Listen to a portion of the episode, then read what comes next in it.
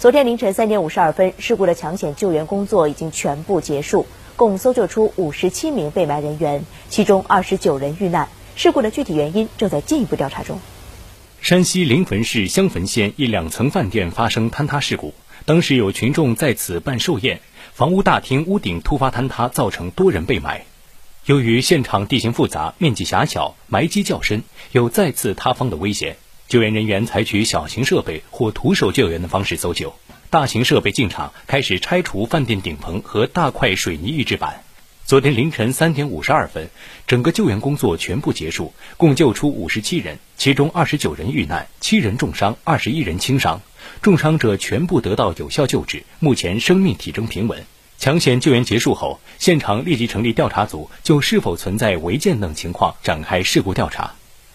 事故周边一家商户称，涉事饭店开办已有十几年，房子是拼接的，分三四批盖成。事故发生后，应急管理部会同住房和城乡建设部派出工作组赶赴现场，指导救援处置工作。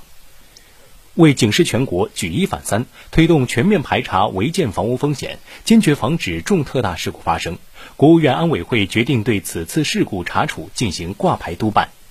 山西省即日起在全省范围内开展房屋建筑和人员聚集场所安全专项检查，同时依法依规严肃查处本起事故，彻底查清事故原因性质，及时向社会公布处理结果。